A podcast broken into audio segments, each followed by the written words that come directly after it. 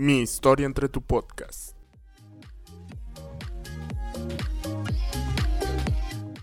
Claudia González.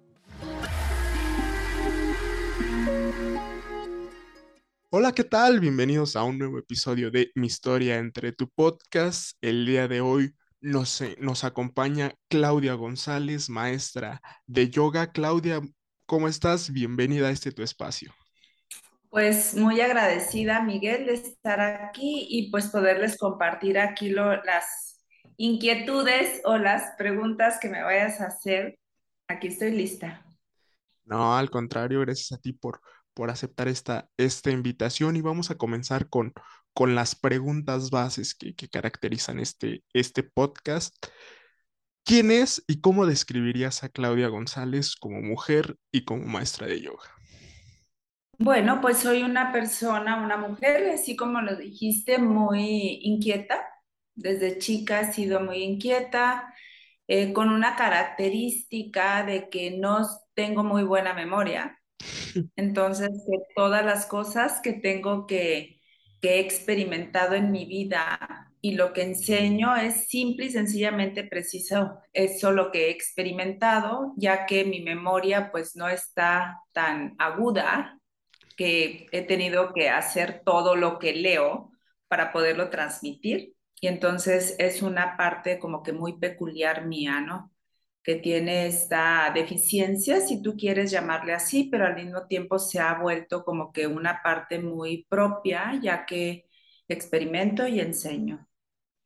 Esa es una de mis partes principales que te podría compartir de mí. Y la segunda también que pues cómo llegué yo a esta historia. Principalmente soy de Chihuahua, después me vine para acá, para Monterrey, estoy aquí al norte del país, y vine para trabajar en una casa de bolsa. Fui financiera durante, yo creo que 35 años de mi vida, mercado de dinero.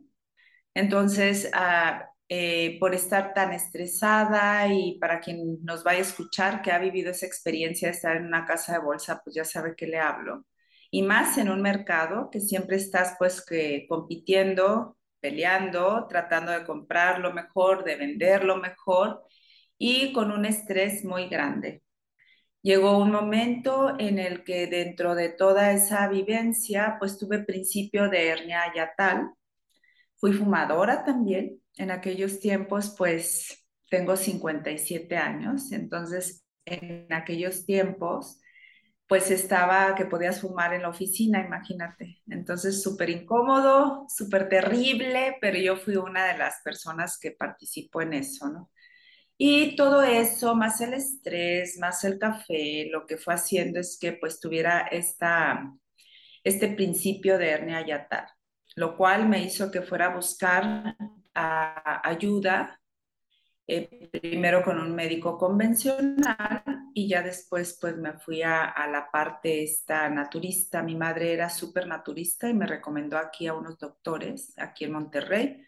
Fui con ellos y a partir de ahí pues me hicieron ver la importancia de que era, por ejemplo, en esos tiempos duré como 10 años, 12 más o menos, de vegana al 100%. Entonces fue una manera de encontrar yo esta parte saludable, espiritual, porque realmente era pues por un deseo yo de estar bien, ya que el médico convencional me había comentado que, que pues ya no se quitaba esto y que tenía que ser de por vida un, un medicamento, entonces pues eso no me sonó. Aquí entra una cosa importante, Miguel, porque dentro de la no saber tanto espiritual, tanta cosa espiritual, a pesar de que de niña tuve a, pues a mi abuela súper católica y participaba yo con los nacimientos y ir con ella a la iglesia y hacer, no sé, las alabanzas a la Virgen María, que siempre la tenía llena de flores. Este, pues yo no, yo me había alejado un poco de la parte espiritual, pero es increíble el cómo en el momento en el que tú tienes algo, ¿sí? Donde ya vas a tener que poner atención en tu cuerpo físico, uno recurre a ese mundo, ¿no? Uno empieza a, ir a ese espacio, pues que se encuentra dentro de uno, que fue rellenado por la fe y el amor y todo esto, entonces me hizo que empezara a buscar a ver ahora qué iba a hacer, cómo me iba a empezar a tratar. Y curiosamente, en Vector, esa fue la, la última casa donde estuve, que una de ellas me regaló el primer libro, que fue de Germán Hess, Siddhartha. Entonces me encantó, lo leí, me encantó. En aquel tiempo que te estoy hablando fue hace como veintipico de años, veinticuatro años, yo creo, veintitrés. Pues a quien alcanzabas tú a escuchar un poquito más era Deepak Chopra, sí, que empezó a salir así como que con fuerza, pero existía este librito, entonces me lo regalaron y me encantó y ese fue mi empuje para empezar a entrar a este campo. Y luego después recibí otro libro que era de Tara, de la diosa verde, de budismo. Entonces ese libro fue entregado para mí como que de secreto, porque pues aquí en Monterrey, aquí en San Pedro, que es donde tienes tu casa. Gracias. Este, pues en aquel entonces ser budista pues no, no era muy, muy abierto, ¿no? La, la parte de esta parte, quien fuera así budista, pues como que no lo decía mucho, pero llegué a mí a ese libro también y pues todo esto me, me invitó a que fuera a un centro de yoga llamado Casa Chakti, que yo veía siempre al pasar por ahí, donde había unas ventanas redondas, esa era la particularidad del lugar, y siempre dije, un día voy a llegar. Hasta que un día llegué y pues sorpresa porque ya no salí de ahí, porque al ratito me lo vendieron, la dueña que era de Ámsterdam, sí, una holandesa, Elizabeth Goodmans, se tuvo que ir de Monterrey, entonces me lo, me lo traspasó al poquito tiempo que yo tenía de haber entrado al yoga. Y pues no sé cómo le hice, pero le dije que sí al final de cuentas, no quería yo porque trabajaba y así, así empecé.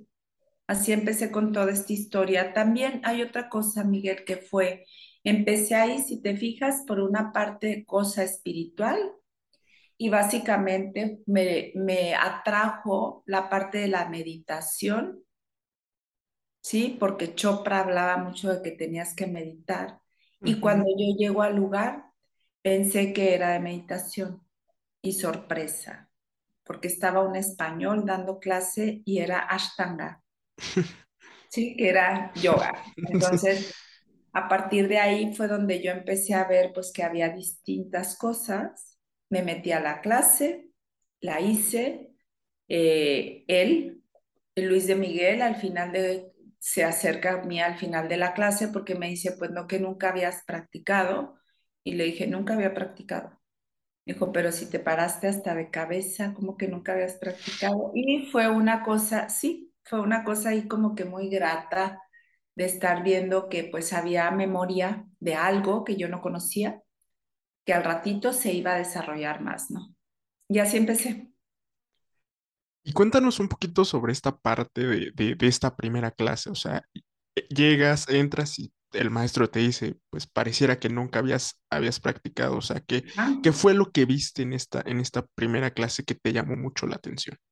Pues una de las cosas que más me llamó la atención, yo creo, era que venía yo de, pues, número uno, me prestaron un tapete, número dos, no venía ni siquiera con ropa tan apropiada, número tres, no entendía nada, ¿sí? Y número cuatro, lo que me llamó demasiado la atención, Miguel, fue que eh, me estaban dando simple y sencillamente cuatro indicaciones y para mí era demasiado que me estaban diciendo hacia arriba, hacia abajo, hacia el frente, hacia atrás y otras dos más, hacia el lado derecho y hacia el lado izquierdo.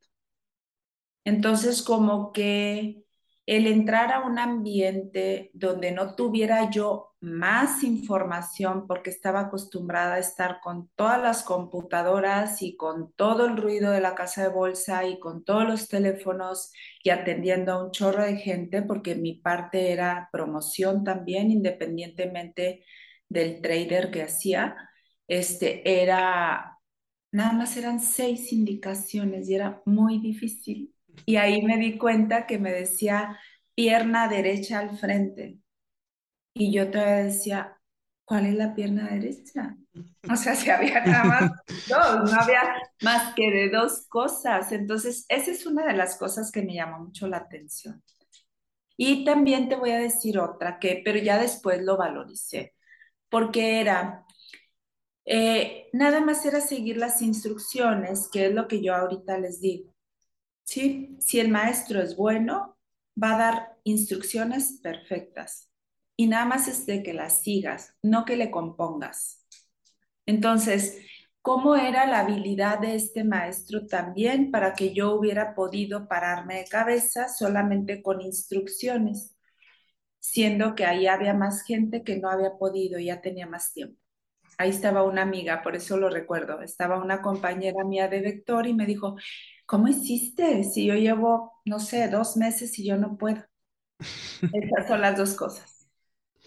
Y por ejemplo, o sea, con, con toda esta eh, memoria que tú, que tú mencionabas, de que te dijeron, es que ya habías practicado antes, ¿antes ya habías experimentado algún otro tipo de actividad física que, que fuera similar? No, o sea, porque era voleibol y practiqué básquet, pero fue todo. Entonces, si lo vemos ahorita, sí, en, en comparación, pues digo, a final de cuentas todo movemos todo, ¿verdad? Pero no tenía nada que ver con esto. Lo que sí tenía, Miguel, que fue increíble, no, nunca fui una apasionada del básquet, más que todo siempre participé ahí porque pues era la más, una de las más altas, entonces que el maestro quiere primaria, ¿no? Que quieren que participes. Pero realmente a mí el tema de correr nunca ha sido mi tema. Entonces, eh, era más que todo esta parte de, de la satisfacción que yo sentía cuando jugaba voleibol y haber tenido esa inspiración también, el haber hecho una clase que en teoría pues yo iba a meditar. Entonces fue como que volver a encontrar esa bella sensación que tuve de cuando jugaba voleibol. ¿Y cómo, cómo es esta, digamos, grata impresión de que, como mencionabas, vas y piensas que va a ser meditación y es completamente diferente, aunque también hay, hay meditación? O sea, de, de ahí, de esa primera clase, ¿qué es lo que empieza a cambiar y que, y que digas, vamos a seguir en esto? Pues este sentimiento que te digo que me dio, como que llegó la dicha, que si ya después estudiando es uno de los pasos a los que tú vas por él, que es Ananda. Entonces yo tuve esa impresión desde un principio. A partir de ahí, hace cuenta, ya practiqué tres días, tres veces al día. O sea, me iba súper temprano, iba y me bañaba para ir a la oficina, en la tarde volví a ir dos veces. Entonces yo estaba encontrando esa parte mía, sí, que estaba por allá adentro, que pues ya quería realmente que, que ser descubierta, ¿no? Volverla a sacar. Ahora, ¿cómo, cómo ves esto como estilo de vida? O sea, ya, ya mencionabas, vas, trabajas, practicas, o sea, ¿qué, qué cambio, qué cambio viene en, en tu vida con, con todo esto que mencionas que tenías un trabajo muy, muy arduo? Sí, lo que empecé a hacer, Miguel, fue que empecé a pedir permiso con su propio pues castigo, si tú quieres, de, de no ir en las tardes tanto tiempo, con un bono reducido, porque iba a tomar menos, menos, o sea, iba a estar ahí menos tiempo presencialmente. Entonces, pues todo eso me hizo a mí que fuera mi energía, se empezara a mover a la parte espiritual. Tuve la oportunidad y esa parte se la agradezco mucho a Elizabeth que siempre trajo maestros muy buenos a Monterrey, entonces yo iba a todo lo que ofreciera ella, porque pues cuando tú no tienes oportunidad de salir tanto de vacaciones y el maestro, que es lo que siempre digo, cuando un maestro está en la ciudad, aprovechalo, porque ni siquiera tienes que pagar avión, ni siquiera tienes que pagar eh, hotel. Entonces, aprovechar eso. Y yo hice eso, aproveché mucho tiempo y ya después, eh, pues ese contento que te brinda la práctica y esa satisfacción hace también que llegues a tu misión laboral como que muy satisfecho también a cumplir con tu horario, porque pues ya viene el, el premio al final, ¿no? De hacer la, la, tu, tu trabajo. Este, y pues se me fue acrecentando a mí la energía espiritual. Entonces ya me metí mucho a la filosofía y dentro de la filosofía, pues hay unos ciertos conducta ética donde una de las principales es, pues, por ejemplo, no mentir. Entonces, como estás en mercado de dinero, mientes mucho, porque es un mercado común y corriente que tienes que decir que no traes la mercancía, pero sí la traes. Y tienes que engañar un poquito, pues tienes que manipular porque estás creando mercado, sí, oferta-demanda. Entonces, todas esas partes de la ética que lleva dentro no nada más las posturas, sino esta manera de vivir. Sí, ya te vas acostumbrando a vivir de una manera en que pues no, no permites, ¿no? Que, se, que tú sigas generando, le voy a poner la palabra, karma, por las acciones que estás haciendo. Entonces, en ese momentito, pues ya pasó un buen tiempo, unos 12 años, donde yo ya dije, pues me retiro, ya de la institución y ya nada más me quedo con siendo la directora de Casa Chakti. Y cuéntanos ese, ese, esa transición, o sea, que, que dices, ya voy a dejar este, este, este trabajo, me voy a enfocar 100% al yoga, o sea, ¿qué fue lo que te, que te impulsa a, a hacer toda esta transición? ¿Y cómo se?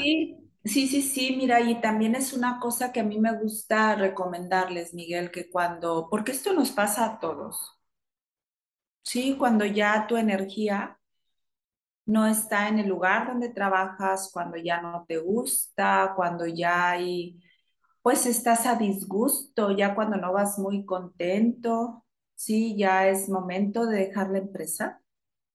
Entonces, esa parte energética que tú empiezas a generar en otra parte es la que te va a empezar a sacar de donde estás incómodo. Entonces, yo lo que empecé a hacer es que pues empecé a hacer caso, ¿sí? Empecé a traer muchos maestros, lo mismo que hizo mi maestra principal, este, empecé a traer muchos maestros para yo poder vivir la experiencia de tener ya bastante training en, pues, en muchas cosas.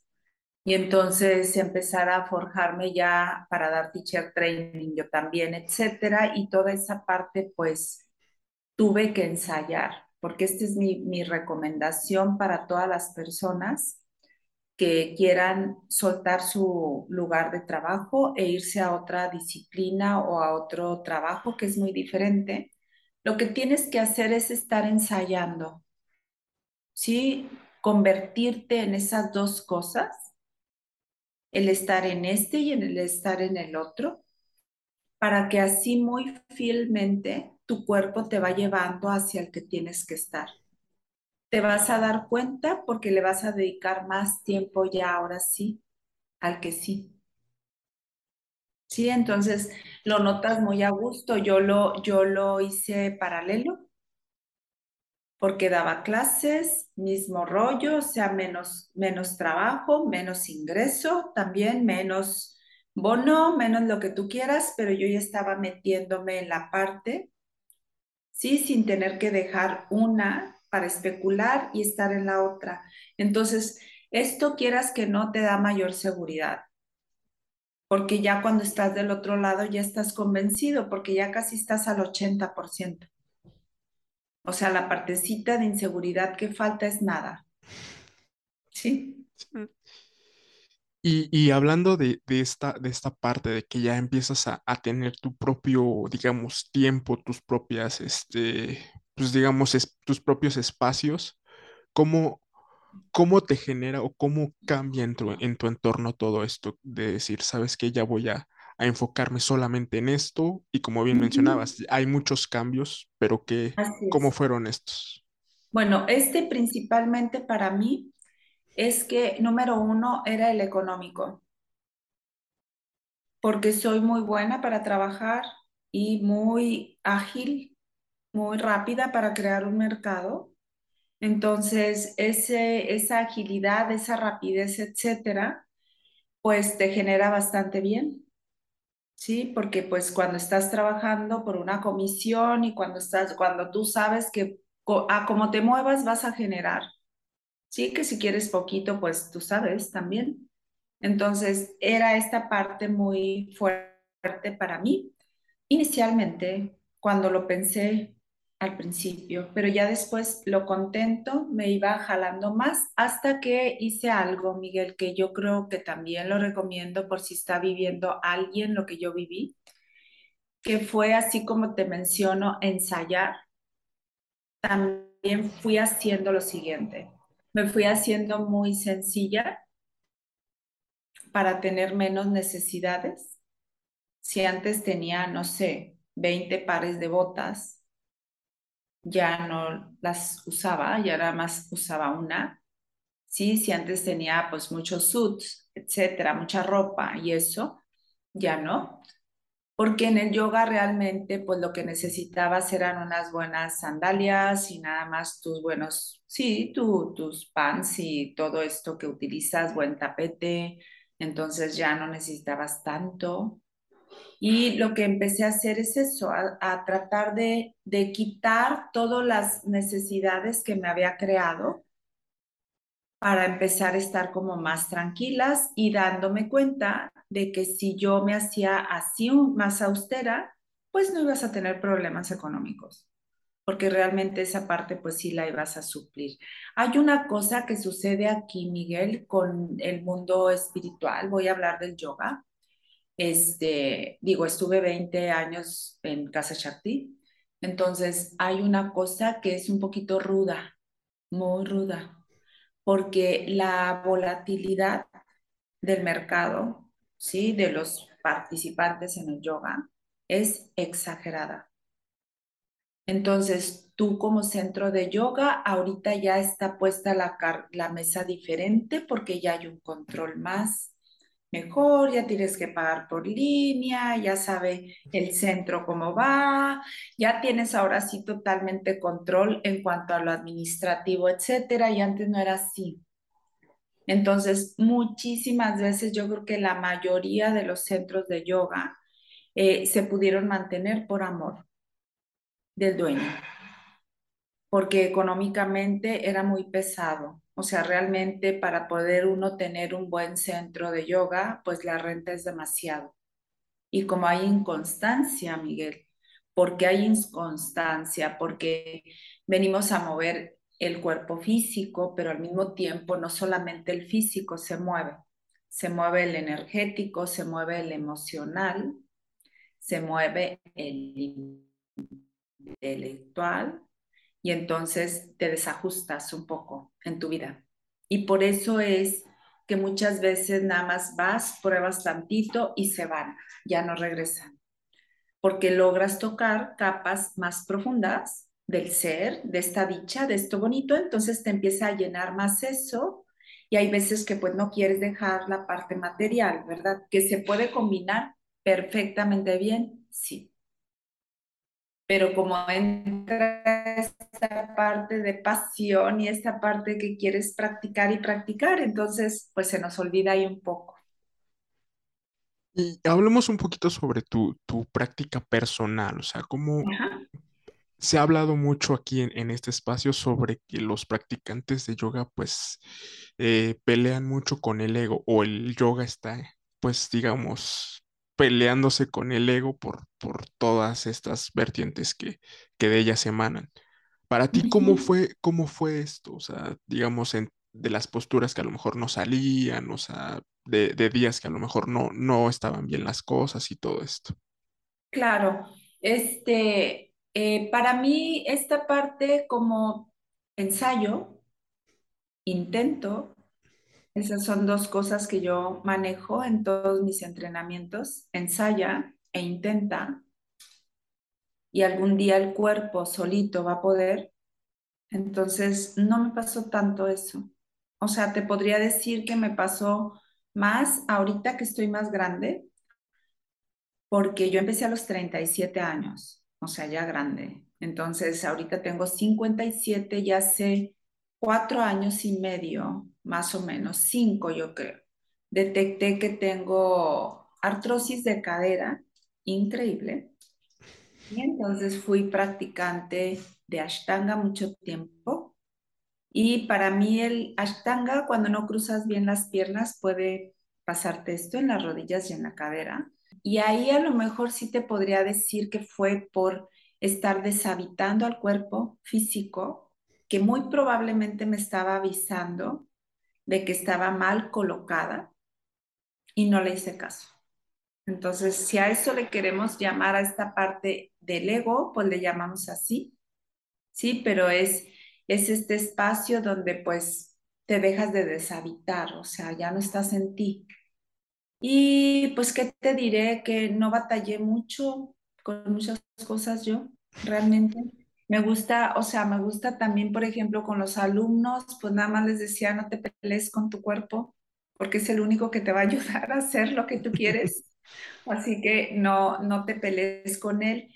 Y dentro de mi, mis enseñanzas, Miguel, son, soy un poquito más consciente, presente, entonces no soy tan jaladora de que a fuerza las posturas así como que de parado de manos, nunca me paré de manos, ¿sí? Como que siempre mi estilo fue un poquito más no sé, más, eh, no te podría decir que conservador, pero sí un poquito más consciente. Entonces, como que siempre he enseñado eso a los alumnos, que no te vayas más allá ahorita, que después cuando ya sientas que está tu cuerpo listo, ya vayas más para allá.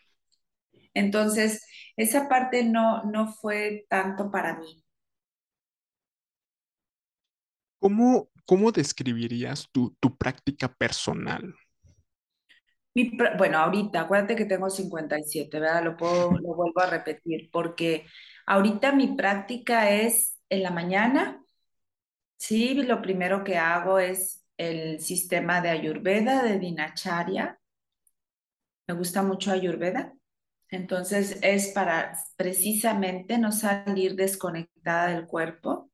Y pues tiene cosas muy simples como tallarte la lengua, este, masajearte el cuerpo, te tienes que hacer el oil, o sea, aceite de coco que se puede poner en la boca, hacer unos movimientos con la lengua para que se incentiven las glándulas del cerebro, o sea, ponerte listo para practicar. Después hago mi meditación y luego ya después de la meditación empiezo con práctica. ¿Qué tipo de práctica hago ahorita? Es algo intermedio. O sea, es una práctica simple de vinyasa. Obvio, siempre el parado de cabeza, obvio, siempre pincha mayurasana, que son las partes que para mí son básicas. Este, y pues flexiones hacia el frente en piso, que es lo que ayuda un poquito más a, a que estés como que tranquilo. ¿Cómo, cómo ha sido esta, esta inspiración para, para con tus alumnos? O sea, mencionabas que había gente que pues va y regresa, o una que llega y otra que se va, pero Sí. los que siempre han estado, o sea, ¿cómo, cómo ves esa, esa inspiración y sobre todo su, su avance? Bueno, pues avanzan un poquito más hacia el estar presentes en las limitaciones de su cuerpo o también en las partes estas, sus cualidades, ¿no? Que tienen. Eh, son fervientes, sí. Ahora como, como el tema de la pandemia, pues a todos nos cambió definitivo. Fue duro el estar empezando, por ejemplo, para mí, no sé, yo nunca ni siquiera había visto un video mío. Entonces, irme de un martes a un jueves a tener que transmitir en Instagram, que ni siquiera lo usaba, casi creo. Entonces, igual los alumnos, el cómo les iba a decir yo, que cómo le hicieran y cómo se metían y cómo convencerlos. Pero pues ahí estuvieron, esto sí me, me, me inspiró mucho, Miguel, porque estuvieron algunos y están todavía en ese sistema de línea. A mí me abrió una oportunidad porque era, yo creo que tuve más personas en la pandemia, así que, que estuvieran en una clase, sí, muchísimos más que en vivo.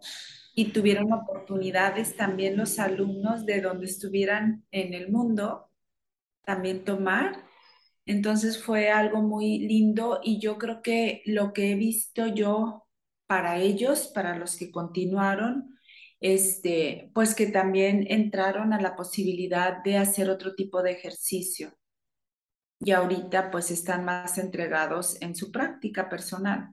O sea, a final de cuentas, aquí ya sabemos, tú lo sabes perfecto, que es lo que va a ganar de todo va a ser lo que practicas. No, o sea, tu práctica es lo más importante. Y en este, en este sentido, o sea, ¿cómo, digamos, en esta trayectoria tuya, cómo te has preparado? O sea, ¿a qué lugares has ido a, a, prepararte? Bueno, he tenido muchas oportunidades, la verdad. Al principio te comentaba, traje los maestros para acá, para mi entrenamiento. Me traje a Yogeshwari, que ella es de Suiza. Este, me traje a mi maestra hindú también, que ella vive en Indonesia, pero es hindú. Este, llegué a traer, no sé, a un brasileño también. Llegué a traer muchísimos maestros, muchos, muchos para mí, pero también a mí me gustó mucho salir. Entonces, mis entrenamientos los tengo en India, Indonesia, en Estados Unidos también. Básicamente eso te podría decir. Y entró a mi vida esta parte de Ayurveda. Entonces, me gusta mucho. Platícanos un poco sobre esta experiencia de, de India, ¿no? Porque se dice que, que si practicas yoga debes de ir a India. ¿Cómo, cómo fue tu, tu experiencia? sí, pues fue una experiencia muy bella llegar al ashram, por ejemplo.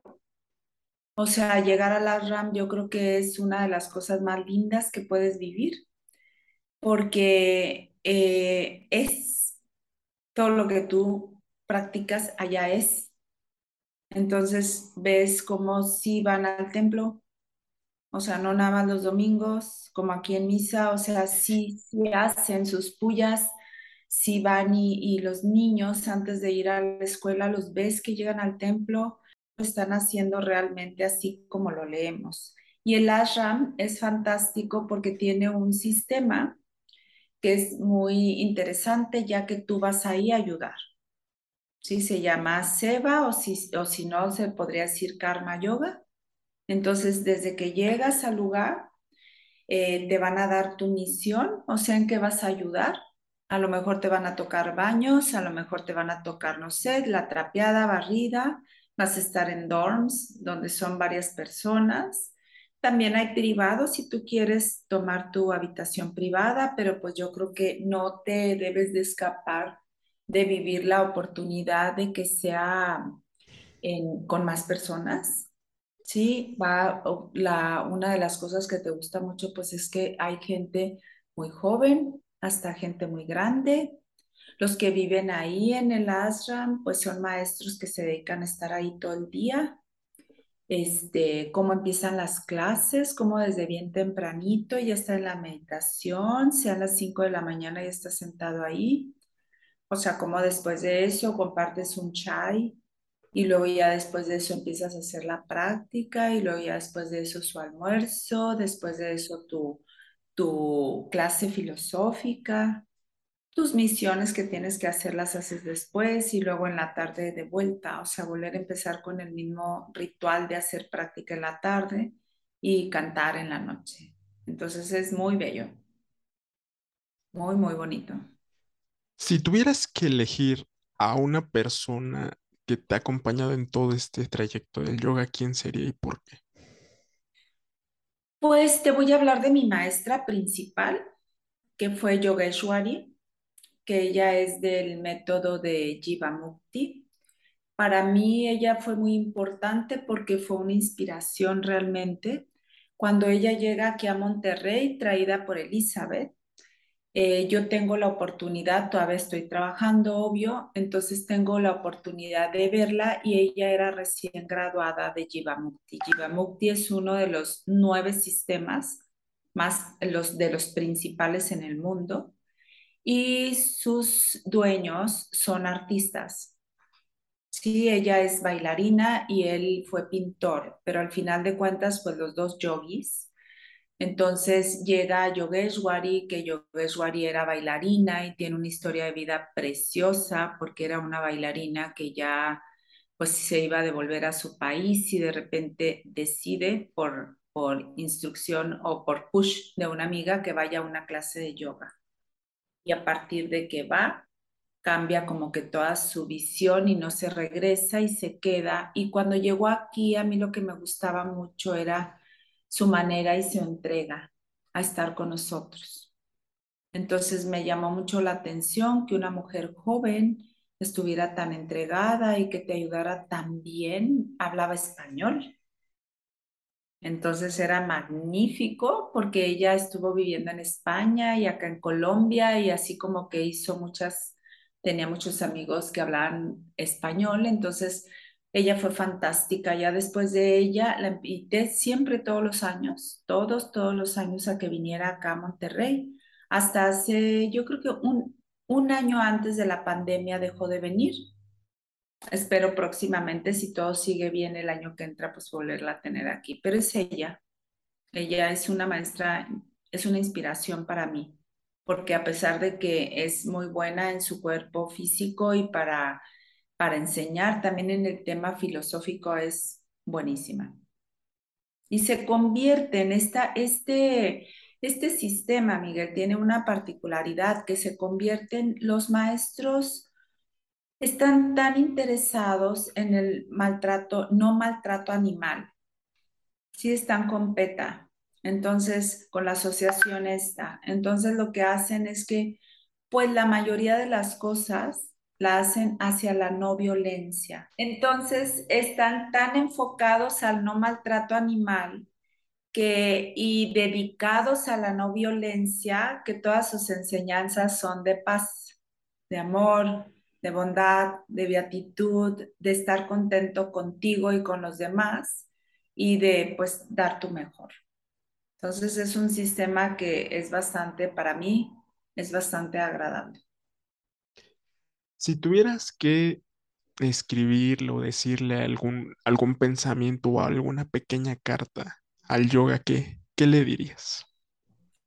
Pues le diría que eh, le doy un agradecimiento a todos esos richis, a todos esos videntes, ¿sí? a todos esos personajes que decidieron empezar a ver el cómo ayudar al ser humano, ¿sí? Cuando le empezaron a ver esta parte de que pues ya estaba existiendo una no buena versión del ser humano, entonces cómo se empezaron a explorar, a meterse a cuevas, a meditar y cómo otros se fueron a explorar a a la naturaleza, observarla, ver de qué manera cambiaba y que los dos llegaran al mismo toque de escuchar un sonido del OM que les daba bienestar y que lograron pues ver que tanto haciendo posturas, imitando a la naturaleza, animales, etcétera, y también quedándose en silencio, iban a obtener la dicha.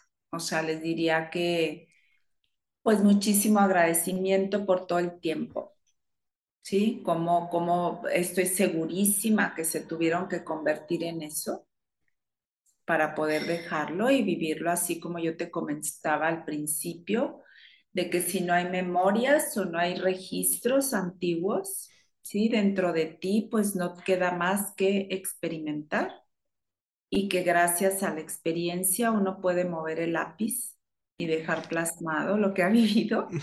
Entonces, yo creo que a ellos les tenemos que agradecer mucho y también, Miguel, a todos los que volvieron a seguir con esos escritos que encontraron, ¿sí?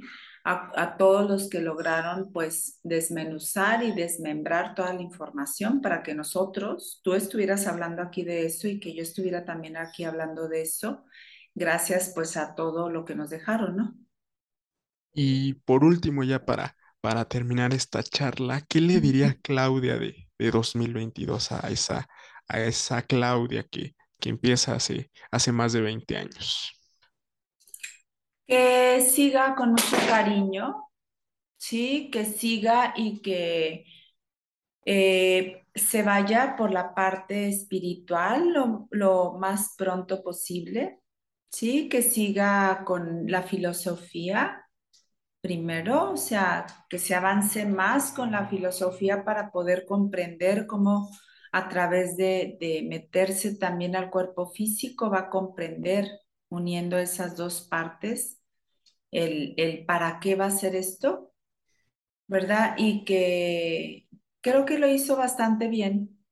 O sea, la decisión que tomó de soltar la oficina y el trabajo y eso, creo que lo hizo bastante bien. ¿Y qué le diría a Claudia de aquí a cinco años?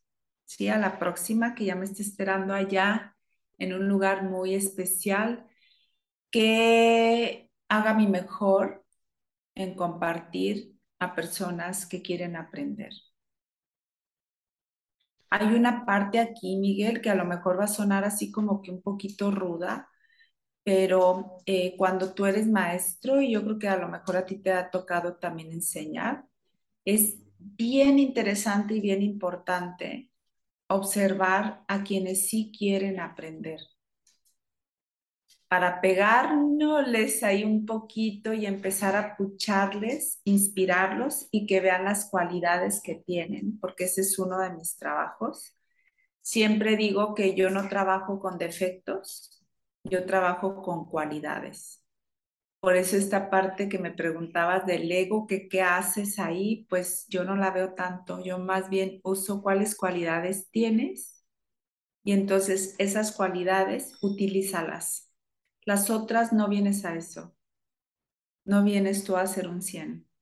Vienes nada más a utilizar las cualidades que tienes. Porque si no, pues tratamos de meternos a las no cualidades y ahí yo creo que es donde entra el sufrimiento, ¿verdad? Que queremos cumplirle a alguien.